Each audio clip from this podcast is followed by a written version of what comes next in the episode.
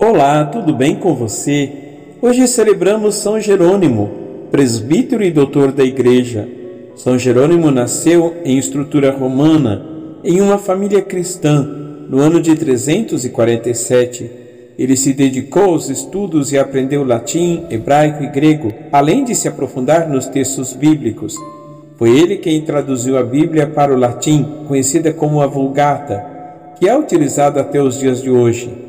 Além de sua contribuição na tradução da Bíblia para o latim, São Jerônimo também é conhecido por seus escritos teológicos e filosóficos.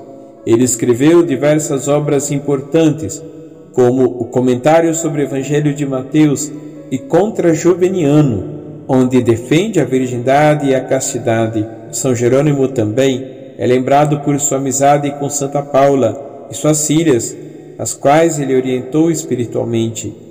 Além disso, São Jerônimo é conhecido por sua vida de oração e penitência, sendo um exemplo de santidade para todos nós.